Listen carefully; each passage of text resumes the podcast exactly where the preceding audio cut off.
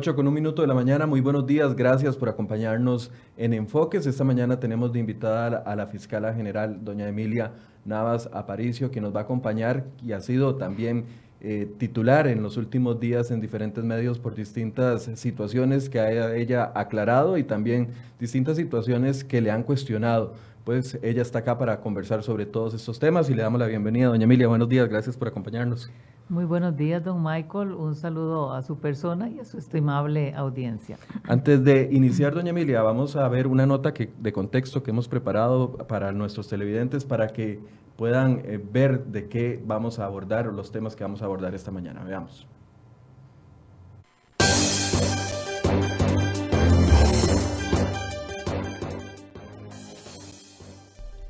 El 12 de marzo del 2018 fue nombrada por unanimidad Fiscala General de la República por un periodo de cuatro años.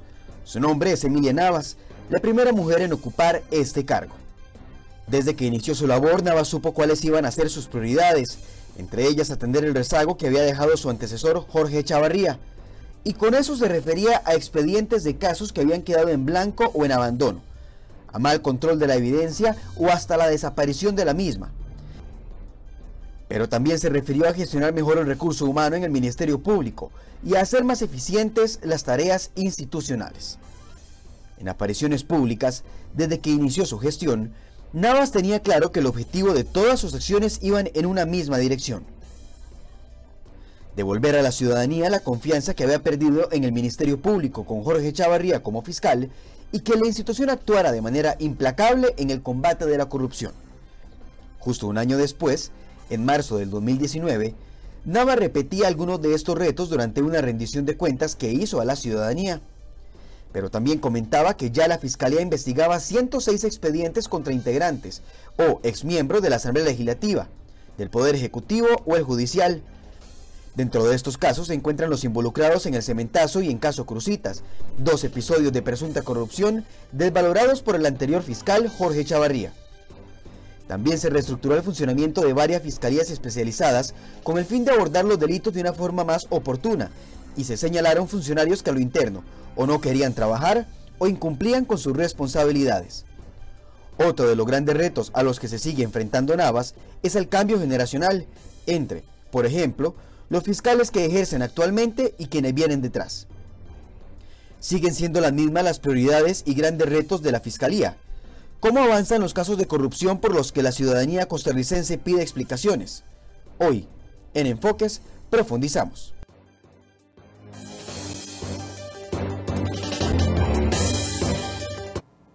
Bien, iniciamos la conversación con doña Emilia. Doña Emilia, tal vez para iniciar usted puede darnos un panorama de cómo ve la situación de la criminalidad en el país específicamente en los casos que están llegando hasta la Fiscalía, porque viendo algunas de las eh, preguntas que se le hicieron en la última comparecencia que usted participó en la Asamblea Legislativa, le preguntaban por temas, incluso algunos que ya no llegan hasta el Ministerio Público o que el Ministerio Público no ha empezado a actuar todavía. Entonces, desde la perspectiva del Ministerio Público, ¿qué análisis hacen del panorama de la criminalidad en el país?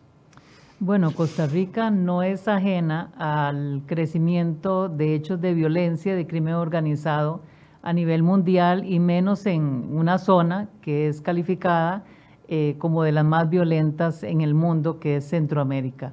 Em, pese a todas las medidas que se toman, eh, la criminalidad aumenta, pero lo que lo hace más complejo no solo como hecho delictivo, sino para efectos de investigación, es que en la actualidad se utilizan medios tecnológicos para la comisión del delito o medios tecnológicos que dejan evidencia o el rastro. Entonces, la forma en que abordamos los casos tiene que ser totalmente diferente. Eh, los niveles han crecido. Eh, hace unos 22 días el director del organismo de investigación judicial presentó al país informes sobre los datos eh, de los niveles y tipos de delincuencia en el país y quedó en evidencia de que Costa Rica está siendo golpeada por el crimen organizado. Esa es la principal, eh, digamos, eh, situación de denuncia que está llegando al Ministerio Público? ¿Ese es como el top dentro de los top 5 o hay, o hay otro tipo de comisión de delito que también está compitiendo con este de criminalidad organizada? Sí, eh, hay de los dos tipos, delincuencia común o convencional, así se le llama de las dos maneras, o crimen organizado y hechos de corrupción, que van siempre de la mano. En estos momentos estamos atendiendo los dos tipos de delincuencia.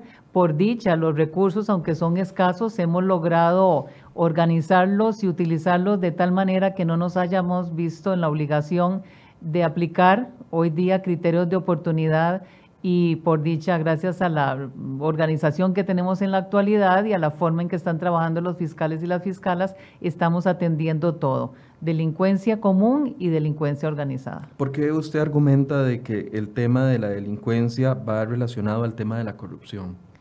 Porque eh, por hechos eh, que cometen funcionarios y funcionarias públicas se les facilita eh, cometer delitos a las personas que forman parte de grupos criminales en forma eh, organizada.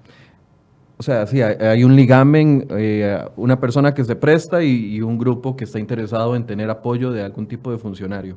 Exactamente, ya eso es algo que se ha comprobado a nivel mundial, que precisamente por hechos de corrupción es que se cometen con tanta facilidad hechos de delincuencia organizada. Esa situación es la que ha obligado eh, a ustedes, bueno, dentro del Ministerio Público tienen la unidad que investiga los casos de corrupción, pero había una pega, por así decirse, dentro del el OIJ, que es el brazo que les colabora a ustedes en la investigación con respecto a ciertos temas. Es por eso que están solicitando y han impulsado desde el Ministerio Público y el OIJ con don Walter eh, la especialización de una unidad encargada solo de hechos de corrupción. Así es. Eh, las dos razones más importantes es que los compañeros y compañeras investigadoras del OIJ que ven hechos de corrupción también llevaban otras investigaciones de diferentes delitos y no tenían tiempo suficiente para dedicarse exclusivamente a las investigaciones de hechos de corrupción. Y además es necesario, y quedó comprobado, que fueran capacitados en atender este tipo de investigaciones que tienen necesidad de conocimientos y otro perfil diferente a cómo se investigan hechos de delincuencia común. Entonces, por eso fue que apoyamos al director del OIJ en la lucha para conseguir recursos para que pudieran tener una sección dedicada únicamente a hechos de corrupción. ¿Cómo la tecnología ha complicado la investigación de hechos no solo de corrupción, sino también hechos como los que usted hablaba de crimen organizado? Bueno, primero porque a veces no queda rastro y es difícil conseguir evidencia digital. Después porque el manejo de la evidencia digital es diferente. La cadena de custodia de prueba que se extrae de medios tecnológicos es totalmente diferente. Pero además la sección de delitos eh, informáticos del OIJ es muy pequeña y como ahora en la mayoría de los casos sean hechos de corrupción, de crimen organizado, de narcotráfico o inclusive eh, de delincuencia común, la prueba, los rastros, la evidencia, tenemos que extraerla de dispositivos electrónicos. Entonces, esa sección está llena de solicitudes por parte de fiscales y fiscalas para respaldar, extraer y analizar evidencia que se recogen en medios tecnológicos. Y, la extracción de esa evidencia, porque es muy común verlos cuando ustedes realizan algún tipo de allanamiento, cada vez son menos cajas de papeles y cada vez son más computadores o teléfonos eh, celulares e incluso teléfonos satelitales.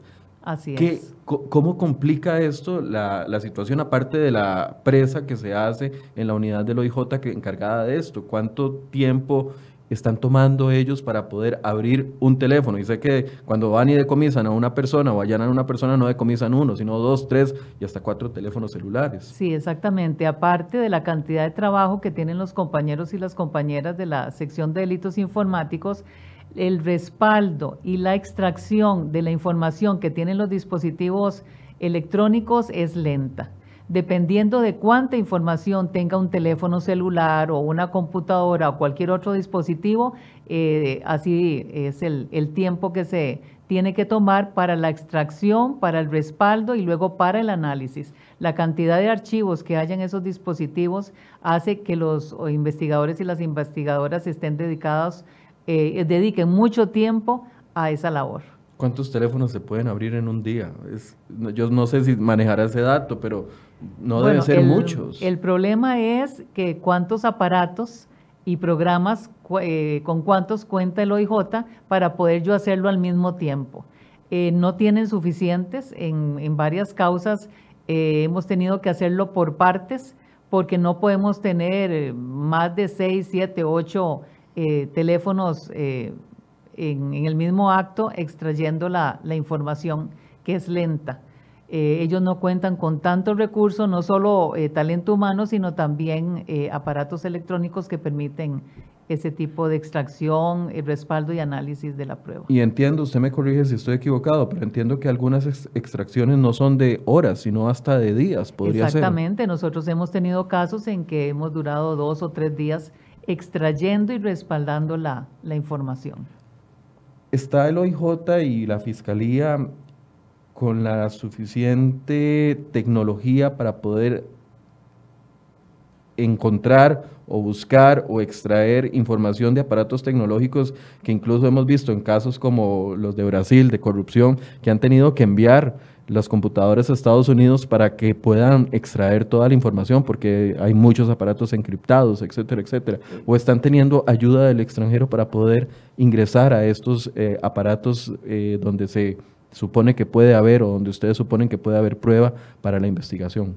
No, no tiene los suficientes. Inclusive usted hablaba de aparatos o dispositivos que, eh, que, son encriptados y efectivamente el OIJ no tiene los programas ni los medios tecnológicos para, para extraer y respaldar la información cuando son aparatos que, que tienen información encriptada. Entonces nosotros o, lo gestionamos con, eh, fuera del país o lo gestionamos con empresas que se dedican y tienen esos programas y entonces lo que hay que hacer es buscar el presupuesto para pagarle a las empresas particulares que nos hacen ese trabajo. Y poner al día al OIJ sería un tema complicado. Yo sé que eso se lo debería estar preguntando a don Walter y no a usted, pero, me imagino que tiene mucha, usted puede tener conocimiento de cómo, cómo funcionaría el asunto. Sí, lo que se necesita es dotarlo de presupuesto para que compre eh, el equipo y para que compre los programas que permiten la apertura de dispositivos encriptados. ¿Qué cambio cree usted que van a haber a nivel de agilidad del Ministerio Público con lo que se propone en el fortalecimiento de, la unidad del OIJ específica para temas de corrupción? Sí, nosotros esperamos que haya un equipo con eh, más personas que puedan ver todos los casos de corrupción que en este momento se están investigando al mismo tiempo. Entonces, para que los informes nos lleguen mucho más rápido, para que los análisis de la evidencia que se les remite a esa unidad eh, sean valorados con mayor celeridad. Doña Emilia, ¿a qué acredita que este sea el momento histórico en el que la Fiscalía está investigando simultáneamente más casos de corrupción? Es un hecho de que se encontró, porque yo he escuchado este argumento muchas veces eh, conversando con algunas personas, principalmente cuando uno las cuestiona sobre algún tipo de denuncia y dicen, no, es que ahora todo el mundo denuncia para hacerle mala imagen a uno. Eso es uno de los argumentos más, eh, más comunes. Pero, ¿qué factores ve usted como que están incidiendo en que ahora se estén dando más casos de corrupción dentro de la Fiscalía? No sé si tiene algún dato con respecto a eso. Mm, vamos a ver, tal vez datos estadísticos no los traje en este momento, pero sí le puedo decir que hay varias razones. En primer lugar, eh, que nosotros nos encontramos con casos en, eh, con denuncias que no se habían tramitado o que estaban mal tramitadas. Entonces ordenamos la reactivación de los casos y fueron varios y de casos de presuntos hechos de corrupción complejos. Además, en estos momentos ya la población confía más en, el Ministerio Público y entonces se anima a denunciar. Pero también hay políticas públicas que han contribuido a que la cultura del silencio eh, se rompa y la gente tome conciencia de que la corrupción atenta contra el desarrollo de un país y se animen también a denunciar. Entonces, por esas razones, yo creo que en este momento hacen que la, Fiscalía General, la Fiscalía de Probidad y todo el Ministerio Público esté trabajando bastantes causas de denuncias por corrupción. De ese eh, grosor, yo sé que no tienen las estadísticas, pero al menos a nivel general, de ese grosor de denuncias que entran por casos de corrupción, la mayoría son desestimadas, la mayoría están en investigación. Yo sé que usted solo tiene 16 meses como fiscal general ya en propiedad, pero en esta experiencia de, de este tiempo que estuvo como interina y ahora como fiscal general, eh, ¿qué pasa? Lo que quisiera saber es si efectivamente ese argumento que dicen algunos es cierto, es que están aprovechando todo para denunciarlo a uno y mancharle el nombre. Los datos estadísticos yo se los puedo eh, remitir cuando llegue a la oficina, pero le puedo decir que las requisitorias finales son de todo tipo. Hay casos que se denuncian que son considerados eh, como hechos de corrupción que son atípicos eh, o son hechos de, que deben investigarse a nivel disciplinario o administrativo o en otras vías. hay hechos que efectivamente no, no avanzan porque no se cuenta con evidencia de que los mismos hayan acontecido. Y hay varias investigaciones que efectivamente eh, se toma la decisión de formular una acusación porque se cuenta, se cuenta con suficientes elementos de prueba que nos permiten arribar a la probabilidad de que el hecho se cometió. Igual el Ministerio Público tiene el deber o la obligación de investigar todos. No, no, es que se pueda rechazar a portas uno u otro. Para nada. Siempre hay que estudiar la denuncia, analizarla y realizar una investigación preliminar y si en algún momento em, em, en medios de prensa se habla de un posible hecho de corrupción y ustedes, por ejemplo, los medios de prensa preguntan si vamos o no a abrir una causa y se decide no abrir, eh, dejamos una constancia, hay un archivo donde se deja constancia de por qué se archiva, eh, perdón, de que por qué no se abre una causa de investigación por un presunto hecho de corrupción que es de conocimiento o que puso en conocimiento los medios de prueba. Esto es completamente distinto a una solicitud de desestimación. Sí, exactamente, porque son causas que no se abren, pero cualquier persona que pregunte, nosotros le explicamos de manera fundamentada por qué no se abrió la investigación. Es una forma más de ser transparente eh, en el manejo de las denuncias de hechos de corrupción. ¿Cómo analiza usted, doña Emilia, como fiscala general, el arranque de esta gestión de cuatro años? Porque las voces que uno escucha, eh, que a veces lastimosamente son más fuertes que las voces eh, que incitan a un procedimiento adecuado, etcétera, etcétera, las voces que uno escucha desde afuera es, ah, no ha hecho nada, lleva año y medio, yo sé que usted lo escucha y lo lee todos los días, lleva año y medio y no ha pasado nada, aquí gente pone más atolillo con el dedo, que están protegiendo a gobiernos, o sea, ¿cómo analiza desde su perspectiva el arranque de esta gestión? Porque usted llega no como la mayoría de fiscales generales han llegado, digo, por un proceso de elección, en una votación, en un ambiente tranquilo interno y externo. Usted llega en un momento complicado, tanto a nivel interno como a nivel externo. Yo no sé cómo analiza usted entonces este arranque de estos primeros eh, casi dos años, 16 meses como fiscal en propiedad y el resto como interina. Sí, efectivamente usted lleva razón en el sentido de que ningún fiscal general ha eh, iniciado su tarea en el Ministerio Público en una situación de crisis y de cuestionamiento tan grande como sufrió el Ministerio Público a finales del año 2017. Y eso lo hace, eh, lo obliga a uno a tener una gestión diferente porque tiene que enfrentar situaciones que otros no lo hicieron en el pasado. Como se dice popularmente, había que apagar el incendio en el rancho primero para poder ir para afuera. Sí, pero le puedo decir que en el Ministerio Público estamos muy satisfechos y muy satisfechas con lo que hemos hecho en este casi año y ocho meses que llevamos en total, ¿verdad? Con la nueva gestión. Tenemos muchísimo trabajo, tenemos mucho que mejorar, mucho que hacer, pero todos y todas estamos muy contentas. Y esos comentarios que tienden a invisibilizar el trabajo comprometido y con mística y con esfuerzo que están realizando la gran mayoría en el Ministerio Público, pues yo creo que al final no lo logran porque los usuarios y las usuarias son los que todos los días se están dando cuenta de la excelencia con la que se está trabajando ahora, de los cambios que impactan positivamente en nuestra tarea. ¿Usted le exigiría a un fiscal en 16 meses solucionar casos que estuvieron años completamente abandonados, y pongo de ejemplo el caso del cemento chino, nadie le reclamaba al antiguo fiscal el hecho de que la situación, hasta que nosotros lo comenzamos a publicar, llevaba tres o cuatro años sin pasar nada, pero pareciera que ahora usted eh, sí tiene que dar resultados en 18 meses. Bueno, es comprensible que las personas y la población en Costa Rica eh, esté ansiosa por ver un, final de este caso u otros hechos de corrupción que se están investigando que son de interés público. Pero en ninguna investigación de delincuencia común o de criminalidad organizada o de hechos de corrupción se puede fijar un plazo. Lo importante es que todas las causas están siendo atendidas.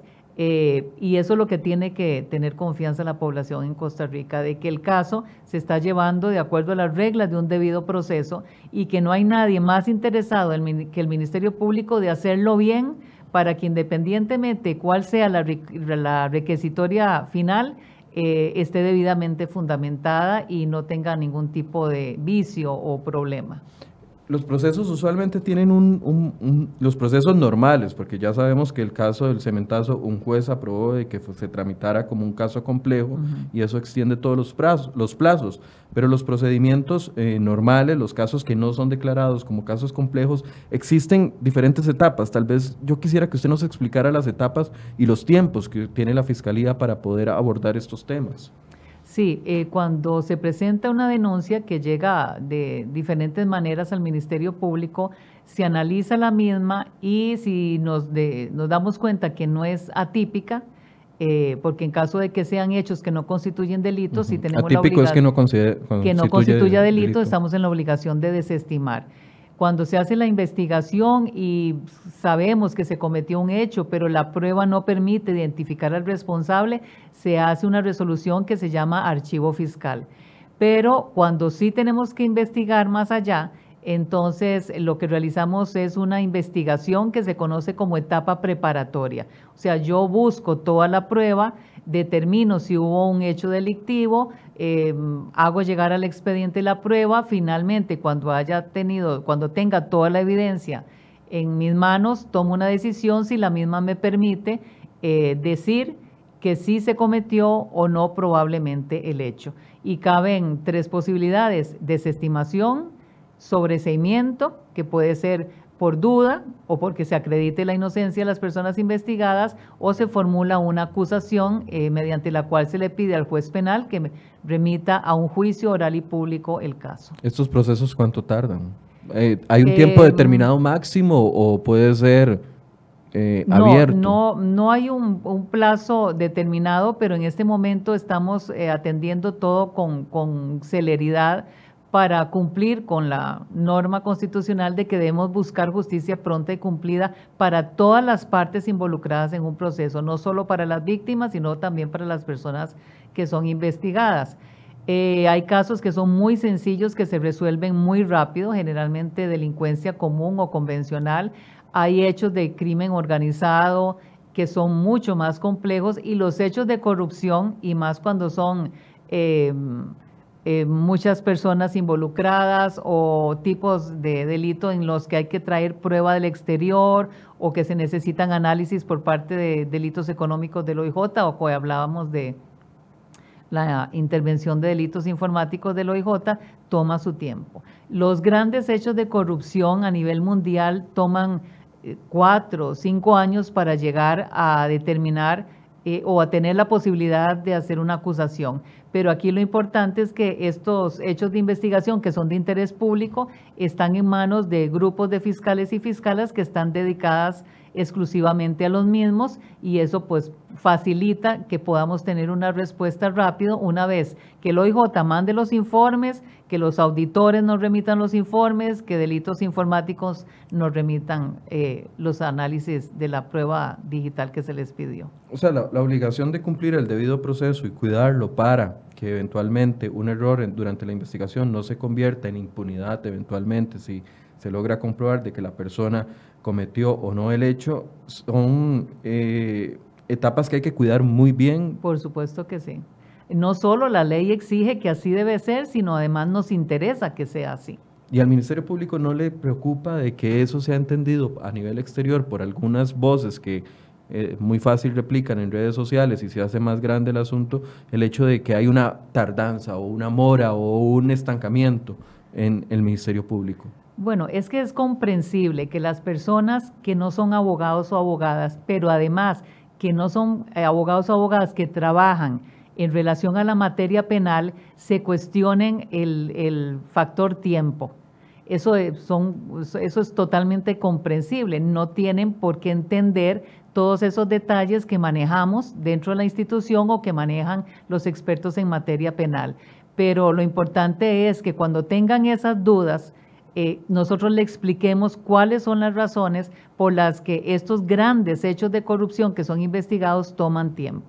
Hay tres temas que definitivamente uno no puede obviar de conversar acá porque han generado dudas, bulla e incluso en algunos casos en la semana anterior o a principios de, sí, la semana anterior, el Poder Judicial, la Corte decide enviar cuatro casos o denuncias contra usted a la inspección judicial para que la, investiguen.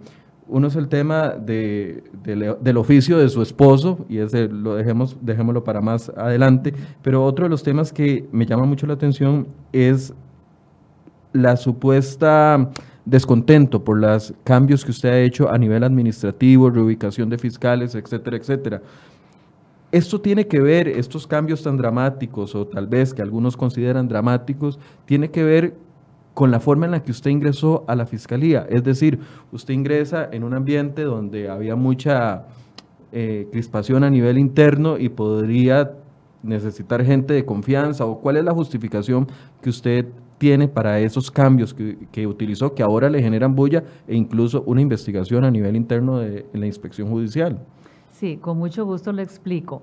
Eh, por respeto a los señores magistrados y a las señoras magistradas y respeto al proceso que va a iniciar la inspección judicial, no puedo referirme al fondo del asunto.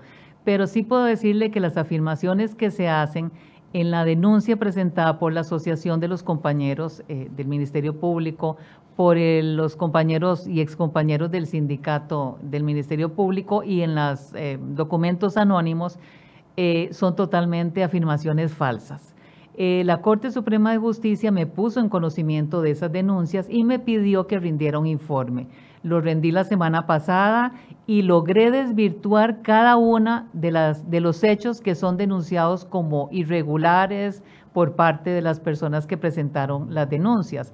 El informe iba acompañado de datos estadísticos, de diagramas, de información que documenta cada una de mis afirmaciones y yo creo que al final eh, fue sana y es comprensible y respetable la decisión de la Corte Suprema de Justicia de que ante la denuncia, eh, las cuatro denuncias, bueno, las dos denuncias y los anónimos, y ante mi informe se le pidiera a la inspección judicial que, eh, respondiendo al debido proceso, hiciera una investigación objetiva y mucho más amplia.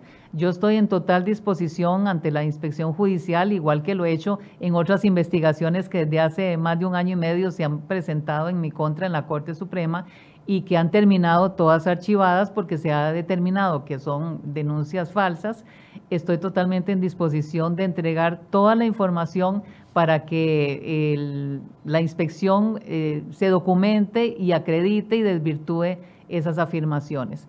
Eh, y el informe lo puedo ampliar en cuanto ellos lo requieran. Pero yo creo que fue una decisión eh, sana de que le pidieran la inspección judicial realizar una investigación mucho más amplia de cada uno de los puntos. Pero puede que tenga que ver, al menos en este campo, de la reubicación de plazas. Y recuerdo que usted ha enviado a la inspección fiscal también a varios fiscales que estaban ejerciendo durante el cuatrienio pasado de la, de la, del Ministerio Público. ¿Puede que esto es lo que haya generado de una u otra forma eh, esta reacción en su contra? Sí, yo creo que cuando esto ya se termine y yo espero que, sea eh, que la Corte decida archivar las, las denuncias, eh, puedo hablar mucho más amplio. Pero lo que puedo decirle es que cuando entré al Ministerio Público no solo tenía que enfrentar una situación país de un reclamo, cuestionamientos y crisis a nivel institucional, por el presunto, eh, por la presunta decisión de no atender hechos de corrupción o, o la presunta decisión de favorecer a las personas que habían cometido hechos de corrupción, sino también tuve que atender muchos asuntos administrativos a lo interno del Ministerio Público. Eh, yo me encontré situaciones como falta de supervisión, falta de control, expedientes eh, prescritos, eh, no había rendición de informes, eh, no había transparencia en nuestras tareas, había muchos problemas de ambiente, eh, había fiscalías que no estaban dando resultados positivos, había mucho reclamo de los abogados y abogadas, de los usuarios y las usuarias, de la judicatura, del OIJ. Entonces, uno como jerarca está en la obligación de resolver todas esas situaciones. Lógicamente, es comprensible también que haya personas, que no digo que este es el caso, ¿verdad? Eh, que no, no, digo que esto tenga que ver, tenga relación con las denuncias, pero sí es cierto de que hay personas dentro de la institución que a veces se incomodan porque tenían unas situaciones de confort eh, que, que, que no querían cambiar pero mi obligación era dar resultados, rendir cuentas, utilizar de manera eficiente y eficaz los recursos, ¿verdad? Y sobre todo el talento humano. Y yo creo que una de las razones para tener los resultados positivos que ahora hay en la mayoría de las fiscalías es que se gestiona eh, de manera diferente el talento humano. Y estamos analizando los perfiles de los compañeros y las compañeras para ponerlos en tareas en donde van a ser mucho más eficientes y eficaces. Precisamente todos los cambios y las mejoras que hemos logrado ha sido porque hemos decidido que analicemos las destrezas, el conocimiento, las habilidades y la capacidad de cada funcionario y funcionaria para ponerla con su anuencia, porque todos han mostrado su anuencia en determinadas tareas o fiscalías donde hacen mejor sus tareas. Pero digamos, eso es algo en lo que no puedo profundizar en este momento por respeto al Tribunal de la Inspección. Claro, pero ah, el cambio ha sido grande. ¿Qué, nivel de estructuración tuvo que hacer usted nuevo? No sé. Bueno, no la he terminado aún. O sea, la empecé hace desde noviembre del 2017 y todavía estamos reestructurando, reorganizando y haciendo cambios necesarios para poder brindar un mejor servicio hablemos del tema de su esposo, que se dedica a, que es abogado y tiene clientes, de, como todo el mundo, todos los abogados tienen clientes, pero esto le ha generado a usted cuestionamientos. El hecho de que algunos casos, algunos infundados, otros eh, sin ningún tipo de argumento, pero el hecho de que su esposo trabaje en esto, cuando usted eh, ve un caso que tiene que ver con el tema de su esposo, usted entiendo que se inhibe. Sí. ¿Qué significa inhibirse? O sea, de verdad la fiscal queda completamente fuera, tiene, no tiene conocimiento absoluto, no pregunta, no hace. ¿Qué significa para usted inhibirse? Bueno, hay varios aspectos que son importantes en este sentido. En primer lugar, que mi esposo y yo, que tenemos ya más de 34 años juntos, eh, nos dedicamos a materia penal. Yo empecé en el Ministerio Público, me he mantenido ahí y él es litigante en área penal. Entonces, durante 32 años, eh, en las diferentes fiscalías en las que he trabajado, cuando él ha tenido participación en algún caso, yo me he inhibido. Inhibirse significa, como lo dice la ley, sepárese totalmente. No toque el expediente, no hable con la persona que investiga el caso, no se inmiscuya, no opine, no dé órdenes, o sea, no lo conozca. Eso es, una, una extracción total, rigurosa y muy estricta en ese sentido. Entonces, a lo largo de 32 años lo he hecho cuando él ha tenido un caso en alguna fiscalía de las que yo he trabajado. Resulta que hace como dos meses, no recuerdo la fecha exacta, la Corte decidió que una letrada, doña Kenia Alvarado, eh, fungiera, empezara a trabajar como oficial de cumplimiento. La figura de oficial de cumplimiento lo que hace es eh, revisar información y prevenir hechos de corrupción. Entonces, su primer caso fui yo. Hace, eh, creo que un mes, me hizo una gestión para que yo le indicara cómo en, razón del cargo que ocupo como fiscal general y en razón de todas estas publicaciones y manifestaciones de las personas, estaba gestionando y previniendo un posible conflicto de interés. Yo le expliqué con cada caso en particular que me había inhibido, le dije cómo se había hecho, con quién se había hecho y le documenté que la fiscal subrogante en esos, en esos momentos, doña Iliana Mora Muñoz, la doctora Iliana, eh, estaba atendiendo los asuntos. Pero además yo fui más allá, como una muestra de transparencia, fui más allá y construí un protocolo de prevención, gestión de posibles conflictos de interés para la persona que ocupe el cargo de fiscal o fiscala general. Hoy lo estoy ocupando yo y en el futuro vamos a ver quién es. Entonces, es una circular que hice y, publiqué en el Ministerio Público la semana pasada y ese protocolo lo que hace es decirle al fiscal o a la fiscala general cómo gestionar ante la persona que ocupe el cargo subrogante y cómo deben los funcionarios y las funcionarias del Ministerio Público gestionar los casos cuando haya relación entre una de las partes en esos procesos y el fiscal o la fiscala general. Yo creo que esa fue una muestra más de transparencia y a través de ese protocolo ahora se está haciendo de manera más rigurosa la forma en que se inhibe, me inhibo yo de conocer esos casos. Y efectivamente, aunque no, lo, no los conoce, digamos, son casos, voy a mencionar uno que es muy popular, el caso de Aldesa. Usted está inhibida de ese caso completamente, ¿cierto? Sí, ahora y desde hace años, porque ese caso de Aldesa, si no me equivoco, empezó hace varios años en la Fiscalía de Delitos Económicos, en donde yo no, no he participado en los últimos años. ¿Y los fiscales tienen la misma cantidad de recursos, la misma, el mismo, o sea, tratando de entender de que un caso que esté con, bajo la cabeza de la fiscalía va a funcionar con la misma celeridad, con los mismos recursos, con la misma eh, actividad, con el mismo respaldo, por así decirse, de un caso que no cuenta con la fiscala general sobre él. Sí. Sí, vea, eh, inhibitoria no solo significa eh, no intervenga, sino también no haga ninguna acción o no cometa ninguna omisión que favorezca a ninguna de las partes en el proceso o que perjudique la investigación. Eso significa, por, como las dudas que usted dice que tiene la gente, que si le he restringido recursos a las fiscales adjuntas o fiscales adjuntos de las oficinas donde hay casos que, lleve en, algún tipo de condición mi esposo, para nada, para nada. Pero yo creo que también hay algo importante. Eh, si algo me he asegurado yo desde que he hecho nombramientos de fiscales adjuntos y fiscales adjuntas es poner personas probas, personas correctas y personas íntegras, que no solo no están recibiendo en esos casos ninguna injerencia mía, sino que además no la permitirían.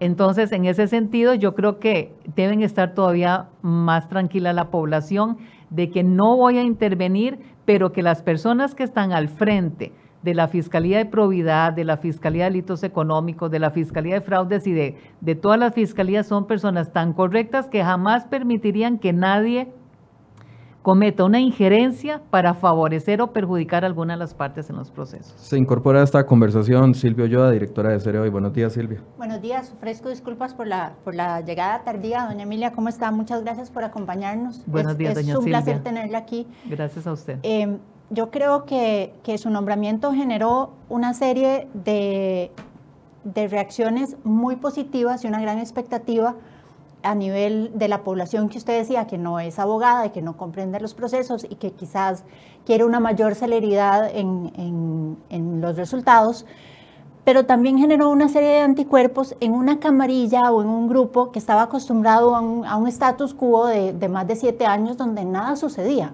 porque no es un secreto para nadie que don Jorge Chavarría estaba ahí sentado, eh, lo que hacía era viajar a costas de la fiscalía y no resolvía nada. Usted llegó y encontró una serie de, archivos engavetados, de carpetas vacías con número de expediente, eh, tuvo que poner orden en un montón de cosas y eso implicó para usted eh, hacer los cambios que ya Michael, Michael mencionaba y que pues generan estas, estas denuncias porque es, es es una resistencia al cambio, digámoslo. Y ahí viene mi pregunta. Todas estas reacciones negativas que uno ve de ciertos personajes que uno, uno creería lo que quieren es llamar la atención, eh, ¿son una reacción al cambio? ¿Son eh, justificadas? ¿O es que hay un movimiento que pretende debilitarla a usted por intereses muy particulares? Bueno, como le decía a don Michael, eh, en este momento, por respeto al Tribunal de la Inspección Judicial y a, la Corte Suprema de Justicia y a las partes que presentaron las denuncias, no me puedo referir al fondo. Pero aparte de eso, pues es comprensible que cuando un fiscal o una fiscala general o un ministerio público robustecido y fortalecido, como el que yo quiero convertir al que tenemos en Costa Rica, lucha contra la corrupción, recibe ataques. No estoy diciendo que este sea el caso, pero es, es, es, típico que eso suceda aquí y en todo el mundo.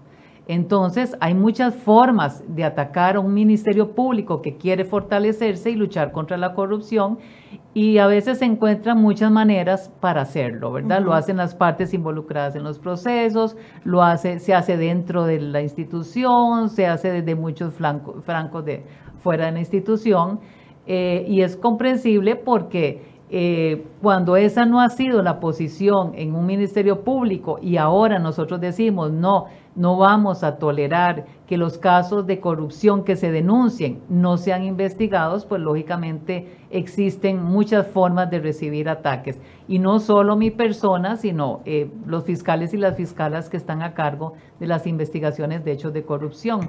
Eh, lógicamente siempre se dirigen hacia la jerarca, en este caso contra mí, pero como le digo yo al increíble grupo de trabajo que tengo, que son casi 1.600 funcionarios y funcionarias en la institución, ustedes sigan trabajando, yo me encargo, yo eh, asumo la responsabilidad, eh, ustedes sigan en lo que están, hagan las cosas bien, eh, actúen probamente, resuelvan los expedientes, eh, trabajen eh, como la norma en la constitución política lo pide y yo me encargo de, enfrentar esos ataques y es lo que estoy haciendo. Que además vienen también no solo, eh, digamos, de las denuncias que puedan surgir a lo interno, sino de un sector, como le decía, un grupo de, un grupillo de personajes de fuera que quizá quieren hacer aguas, traer aguas para su molino, diciendo que usted eh, no avanza, que usted tiene solo año y medio, doña Emilia. Ayer Michael y yo lo hablábamos, es que lo que tiene son 16 meses.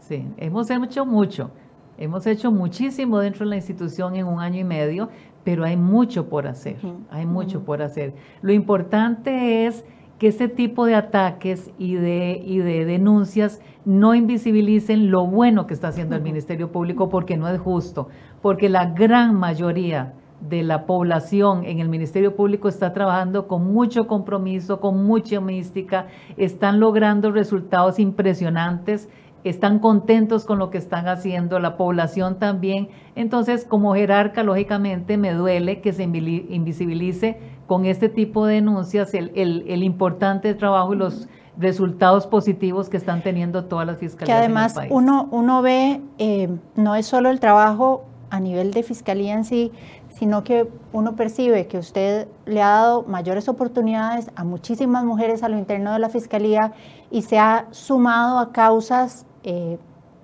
de, bien común del país, ¿verdad? Campañas de no violencia, campañas de protección a los niños, eh, y que es un trabajo que uno no estaba acostumbrado a que la Fiscalía hiciera y que la Fiscalía en realidad es importantísimo que se involucre en el bienestar del país, Exactamente, y ahora eh, queremos hacer una campaña en pro del ambiente. Yo he venido fortaleciendo, entre otras, la Fiscalía que lucha contra los delitos ambientales. La he venido fortaleciendo de muchas maneras. Tenía muchos proyectos estancados, muchos protocolos, guías, em, muchas actividades que quería realizar y en un año y medio hemos logrado eh, y estamos ya viendo los, los resultados. También estamos trabajando de la mano con con la Fiscalía de Asuntos Indígenas, ¿verdad? Que eso, eso además del de, aspecto penal también tiene que ver mucho con labor social que hace la, la, compañera fiscal adjunta que está al frente de la misma. Estamos luchando y atendiendo asuntos de violencia que están golpeando a las mujeres en, en, este país y ya empezamos, si me permite el espacio, eh, a coordinar con el Hospital Nacional de Niños la atención rigurosa y estricta de la violencia que están sufriendo los niños y las niñas en este país. O sea, los datos estadísticos y la información que yo he recabado es impresionante, es alarmante y por eso es que estamos fortaleciendo con un grupo de fiscales y fiscalas un trabajo articulado con el PANI, con el Hospital Nacional de Niños y con otras instituciones para atender y ver si podemos ayudar en la prevención de estos hechos tan violentos que se están cometiendo en perjuicio de los menores. ¿En qué momento nos dañamos tanto como sociedad? ¿Qué, qué pasó? Hubo ahí una, un, un caldo de cultivo en la impunidad que se generó a lo largo de muchos años, porque uno ve una crispación social espantosa, como la que hemos visto en las últimas semanas, pero ve además casos como esos, ¿verdad? La violencia contra los niños, que además la directora del Hospital de Niños, doña Olga Arguedas, decía que lo más doloroso es que la mayoría de los casos son violencia sexual contra los menores. ¿Qué nos pasó como sociedad?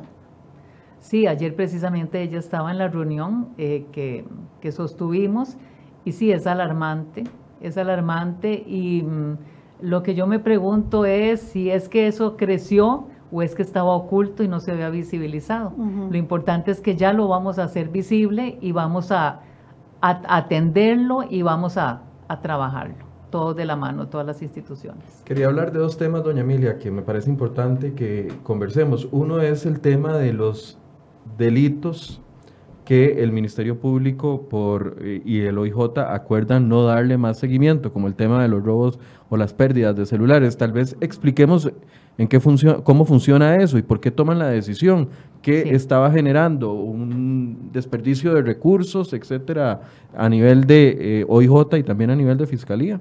Sí, em, al día de hoy no me he visto obligada a aplicar em, criterios de oportunidad en, ningún tipo de delincuencia común. ¿Qué es un criterio de oportunidad? Un criterio de oportunidad es tomar la decisión de que los recursos del Ministerio Público se dediquen a hechos eh, delictivos de mayor dañosidad para el país y no a hechos eh, que se conocen como de menor lesividad. Eso es cuando el Ministerio Público establece su política criminal. De persecución penal. Al día de hoy no he tenido que hacerlo, ¿verdad? No sé si en algún momento eh, los hechos de mayor dañosidad van a obligarme a hacerlo para poder atenderlos, ¿verdad? Eh, pero en este caso, lo que pasa es que no, no consideramos justo que el Ministerio Público y el OIJ estuviera eh, dedicando sus recursos a investigar extravíos de teléfonos celulares porque las personas los dejan o en el restaurante de comida rápida o en el baño o en el bus o en el, o en el taxi. Eh, la decisión es, es, lógica. Sí, exactamente. Y además porque la apropiación irregular, que es eh, que una persona se encuentre un artículo eh, y se lo deje a sabiendas que es de alguien que lo extravió o que lo, perdió, es muy difícil de probar. Claro. Y son investigaciones que toman tiempo, o sea, que un investigador del OIJ se ponga a buscar eh, un aparato telefónico de una persona que lo extravió porque no tuvo el cuidado, no es justo cuando hay hechos de corrupción y de crimen organizado que nos están golpeando. Entonces, esa fue la decisión. Por un lado, la imposibilidad probatoria, ¿verdad? Que, ya es un hecho comprobado que, no tiene eh, un destino cuando se abre la investigación y por otro lado, cuidar los recursos que tenemos. Además, hemos venido comprobando que por las facilidades que hay en, en el país, las personas que extravían un teléfono inmediatamente se compran otro. O sea, no es que sufren un perjuicio económico muy grande.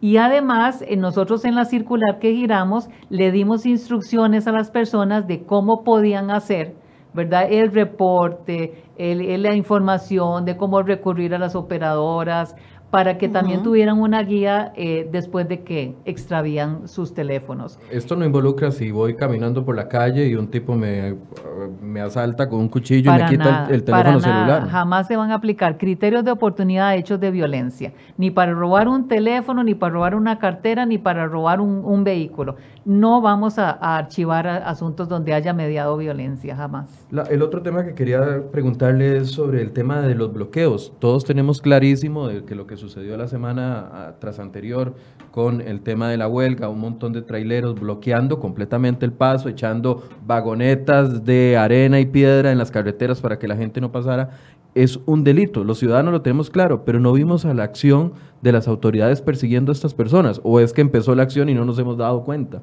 No, lo que sucede es que el Ministerio Público no tiene la ley no le dice que tiene que involucrarse en la prevención de esos hechos o para quitar los bloqueos. El Ministerio Público únicamente entra si se informa por parte de la policía que se cometió un delito. Entonces nosotros por ley tenemos que limitarnos a recibir el informe policial, ya sea del OIJ o de la Fuerza Pública, donde nos dicen que alguien o varias personas o un grupo de personas cometieron un delito, como cualquier otro. De, de oficio. De oficio, Para, en este caso. O sea, de oficio sí, dentro de los parámetros de la investigación penal, pero no nos corresponde quitar bloqueos. Sí, porque yo escuchaba a don Albino Vargas decir que lo que ellos hicieron no es un delito.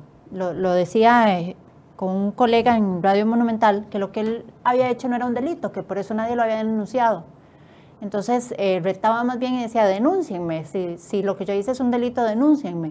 Alguien podría ir a denunciarlo, podría denunciarlo por bloquear las calles, por, por sedición, no sé, por, porque está alterando el orden público. Sí, cualquier denuncia que se presente en, en contra de cualquier persona por ese delito, nosotros estamos obligados a investigarlo. Y si, y si la fuerza pública, por el calor del momento, por la ocupación, etcétera, etcétera, no toma la decisión de denunciarlo, no hay forma de que pueda. Esos son delitos de, de mm, instancia pública, cualquier persona puede denunciar. O sea, si no lo hace la fuerza pública, lo puede hacer un ciudadano, lo puede hacer claro. La madre de la bebé que viajaba en la ambulancia, que se vio eh, que quedó bloqueada 30 minutos porque no podía pasar porque tenían un bloqueo. Ese, ese tipo penal no es eh, no se denuncia, no es de distancia privada. Entonces cualquier persona, ciudadano o ciudadana puede presentar la denuncia y nosotros estamos obligados a investigar para determinar si efectivamente se cometió o no.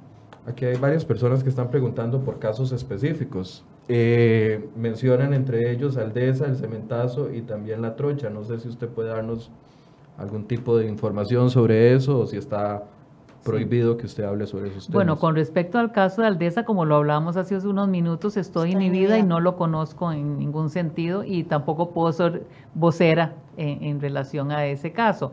Eh, con respecto al caso del cemento, está avanzado. Eh, tengo un grupo de fiscales dedicado al mismo y estamos esperando que toda la información que se le pidió al OIJ y los eh, dictámenes periciales de los auditores y de los eh, expertos en delitos informáticos nos lo remitan. Y eh, el caso de la trocha estamos esperando que se lleve a cabo la, audiencia. La audiencia. Sí, es que la gente, la gente espera que se denuncie el caso y que inmediatamente haya alguien detenido. Eso, eso es lo que la gente quiere, ¿verdad? La gente está es como una necesidad de ver justicia pronta y cumplida, que es lo que usted decía, pero a veces se nos olvida que hay un proceso, un debido proceso que se debe cumplir para que no pase, como ha pasado con otros casos, que se caen de camino. Exactamente, y además la constitución política y la ley dicen cuándo procede una detención y cuándo procede una prisión preventiva, eh, cuando procede eh, restringir de alguna forma la libertad de una persona. Y si no se cuenta con esos presupuestos, sería una arbitrariedad detener o, eh, o restringir la libertad de alguna persona. ¿Hacia dónde camina el Ministerio Público en estos tres años que le quedan? sí, bueno, me queda un poquito menos de tres años. Bueno, un poquito menos. Pero tenemos muchísimo por hacer. estamos trabajando en, en, temas de evaluación del desempeño, Estamos trabajando en mayor reducción del, rezago, que tuve la buena noticia eh, la semana pasada con la información que me dio don Rodrigo Villegas, que trabaja en la unidad de monitoreo de las fiscalías, de que el rezago que estaba en un 14.50% aproximadamente para mediados del 2017 en este momento en el primer semestre ya estaba un poquito más del 12%. Ya hay fiscalías como la Fiscalía de San Joaquín de Flores que tiene rezago cero, es una noticia también que fue muy satisfactoria. Hay muchas fiscalías territoriales que ya van camino al rezago cero. Eh, antier tuvimos la la rendición de cuentas en la Fiscalía de Pavas, que tenía un problema bastante grande, pero gracias al trabajo de las compañeras y los compañeros hemos reducido el circulante casi a la mitad y las personas han recibido respuesta en estos nueve meses de, de un plan de descongestionamiento que llevamos a cabo. Entonces, cada fiscalía, dependiendo de sus particularidades, tiene un proyecto para reducir el rezago. Y En el tema, tal vez quiero mencionar esto también, el tema de las noticias falsas o de los anónimos en redes sociales que se han vuelto muy populares, eh, incluso falsificando titulares o estilo de, algunos medios de comunicación, nos ha pasado a nosotros eh, con temas políticos que cambian incluso todo el, el contenido del texto. ¿Cómo analiza usted esta situación y la complejidad que puede o no eh, generar y también la distorsión a las imágenes de la, a la imagen de las autoridades. Porque vemos todos los días, eh, bueno, un día de estos, Emilia Navas, presidente, 2022, y yo dije, ¿qué es esta cosa tan rara? Voy a preguntar por si es noticia. Obviamente me dijeron que no era verdad, pero eh, todos estos tipos de situaciones generan ambientes de caos que lo que hacen es enojar más a las personas. Sí, yo no tengo redes sociales, nunca la he tenido y la jefa de prensa de la Fiscalía General es la que decide qué información me pasa o no. Además, no tengo mucho tiempo para, para estar viendo eso. Solo lo que es importante eh, que yo conozca. Pero sí es un hecho de que a nivel mundial eh, se está sufriendo este tipo de, situaciones. Eh, lo triste es la desinformación hacia la población pero yo creo que frente a eso también la población tiene muchas formas y mucha oportunidad de buscar la información fidedigna. Y responsabilidad en hacerlo. Exactamente, y responsabilidad. Entonces yo lo que considero es que todas las personas deben asumir la responsabilidad de que ante esa esos datos que, que, les llegan de una u otra manera, se aseguren de buscar la, la información fidedigna para que tomen decisiones correctas y hagan comentarios correctos. Y que no reproduzcamos mensajes de odio, sobre todo, ¿verdad? Por supuesto. Nosotros tomamos la decisión esta semana, el lunes en la noche, cuando vimos el, el video, este video que incita a, violar la institucionalidad del país, tomamos la decisión de no replicarlo, informamos al respecto, pero no, no lo publicamos, no le vamos a dar micrófono y cámaras a un grupo anónimo que, que amenaza la estabilidad del país. Y yo creo que todos como ciudadanos, como periodistas, tenemos eh, la obligación de lo que usted decía, de informarnos correctamente y de, buscar las fuentes fidedignas de, la información. Sí, yo coincido con usted en eso. Un cierre, doña Emilia. De parte suya, un mensaje a la ciudadanía que también ha visto eh, posiciones firmes eh, suyas en la última comparecencia, como decía, verla usted poniendo puntos sobre las ideas, sobre informaciones que también estaban basadas en hechos eh, que no eran reales. Tal vez un cierre de mensaje a la ciudadanía que ha visto esto y también le llegan y están bombardeados por una serie de mensajes en contra de las autoridades, no solo del Ministerio Público, del OIJ también y del, y del Poder Judicial. Sí, aquí lo importante es que la población sepa que por primera vez en el Ministerio Público se está haciendo un verdadero ejercicio de rendición de cuentas y de transparencia y que toda la información, con excepción de la que la ley prohíba, está a disposición de los ciudadanos y las ciudadanas. Y además, pues yo entiendo que si hay algo que espera la población en Costa Rica de la fiscala general, en una situación como la que se está viviendo y ante las investigaciones por hechos de corrupción que están golpeando tanto al país, es una persona serena y ecuánime. Entonces, de esa manera me voy a mantener eh, firme, vehemente en mi trabajo, pero con la ecuanimidad y la, serenidad que puede tener una persona que es transparente y que está haciendo bien las cosas independientemente de, las denuncias eh, de afirmaciones falsas que se hagan. Algunos cuando la escucharon a usted decir, eh, no voy a convertir esto en un careo, lo interpretaron como que a la fiscala no le gustaba que le discutan. La cuestionaran. Sí, eh, la ley, la constitución política y varios eh, votos de la sala constitucional han determinado hasta dónde llega la independencia del Ministerio Público. Yo lo tengo claro, lo conozco y por eso fue que hubo varias respuestas en esas comparecencias en ese sentido. Pero también yo creo que esas, esos espacios deben aprovecharse para que las personas que vamos le demos información importante a los señores diputados y a las señoras diputadas para que tomen decisiones correctas. Entonces, ese era mi interés, eh, darle toda la información eh, importante para que sus decisiones, sobre todo en, la, en esa comisión, sean eh, las correctas para el bien del país. Muchas gracias, doña Emilia. Gracias Muchas gracias, doña Emilia. Un placer, como siempre. Le agradecemos mucho su tiempo. Con mucho gusto. Y gracias a ustedes por su compañía. Los invitamos mañana a partir de las 8 de la mañana. Vamos a tener otro programa de enfoques. Muy buenos días. Buenos días.